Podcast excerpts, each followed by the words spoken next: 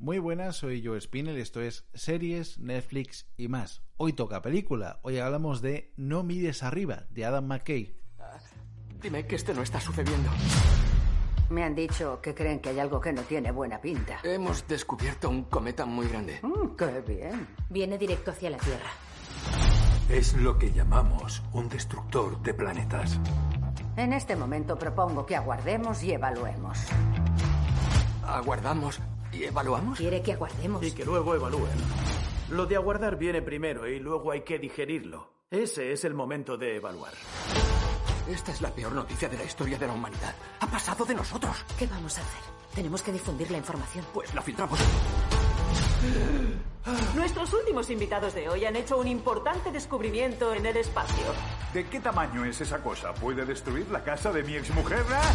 Estamos seguros en un 100% de que todos vamos a morir. Lo siento. Kate. Kate. Vaya. El astrónomo ha puesto, puede volver cuando quiera, pero la mujer gritona, mejor que no. Mejor que no. Vamos a difundir la noticia, sea como sea. Es real y viene hacia aquí. ¡FBI! Joder, tío. Podían haberme llamado. Ese cometa contiene 30 billones de dólares en materiales. ¿Qué nos importa eso si todos vamos a morir? ¡Oh, Con el no! ¿Qué respeto, haremos si somos ricos? ¡Sería terrible! peligroso. ¡Vamos allá! Si no conocéis a Adam McKay, seguramente conocéis sus películas. Hablamos del tío que ha hecho El Reportero 1 y 2, Pasados de Vueltas, Hermanos por Pelotas y otras películas de Will Ferrell, ese señor de dos metros con ojitos muy pequeños, muy mono y muy simpático. Eh, Adam McKay tiene un talentazo brutal para hacer eh, tragicomedia. Es el tío que ha hecho películas como La Gran Apuesta o Vice, aquella película con Christian Bale haciendo de Dick Cheney que no tiene desperdicio. Eh, Adam McKay es un tío que ha hecho aquí un peliculón con actorazos. Hablamos de.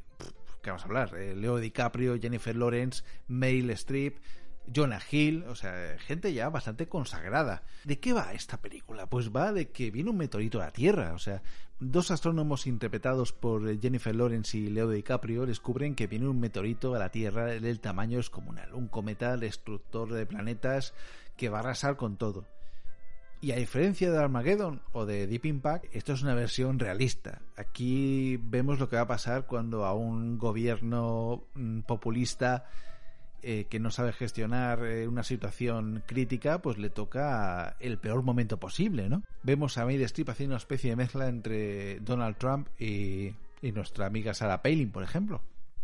O sea, una especie de política populista que mira los tiempos eso que dicen aquí mucho en la política española, que decían, oh, Mariano Rajoy tiene una excelente gestión de los tiempos, ¿no? Un manejo magistral de los tiempos, que decían, vemos que Meryl Streep también es un poco igual, o sea, dice, ay, es que ahora vienen una especie de investigación o vienen elecciones, no es buen momento para avisar a la población de que viene un meteorito que va a acabar con la Tierra en seis meses.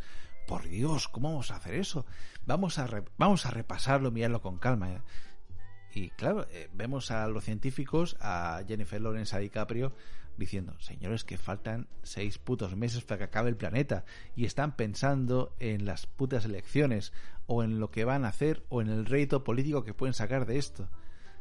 Eh, En fin, y vemos que es muy, muy realista. Podemos cambiar el tema meteorito por el tema COVID y nos vamos a encontrar con lo mismo. Vamos a ver cómo la clase política dirigente, los medios de comunicación, las redes sociales enturbian todo y al final lo que se podía haber hecho medianamente bien se va al traste.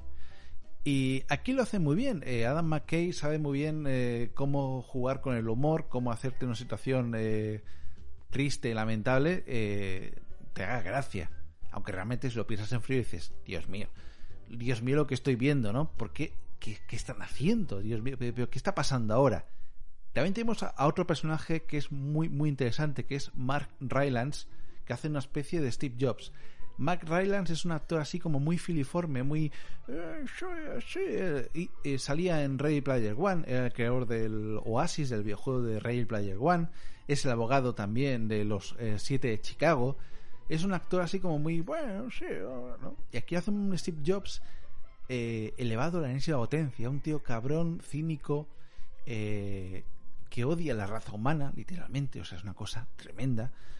y vemos eh, los juegos de poder, ¿no? Que hay con las grandes empresas, las grandes corporaciones, con el gobierno de turno, ¿no? El tema es que cómo financian las campañas y el poder ejecutivo que tienen por encima incluso de los presidentes. Todo está muy bien llevado. Adam McKay ha hecho una película quizás un poco larga, pero no deja no, no, deja a nadie indiferente, o sea, tiene para todo, vamos, hay negacionistas del, cometa, Dios mío, ¿eh? es una cosa maravillosa, están los negacionistas del cometa que se llaman no mires abajo, mientras la élite científica crea un movimiento que se llama no mires arriba, o sea, tienen cosas eh, espectaculares. O sea, merece la pena verla. No quiero desvelar mucho más, no quiero hacer mucho spoiler porque es una película que es para disfrutar y para decir, Dios mío, lo que acabo de ver y, y cómo refleja tan, tan fielmente lo que ha pasado con la gestión de la pandemia. Aquí, eh, vamos, o sea, esto es a, a, nivel personal, o sea, en España lo hemos visto, cómo estaba Italia al límite de contagios, de muertes, y en España veías a los periodistas de turno decir que era una gripe fuerte, que no pasaba nada, que no.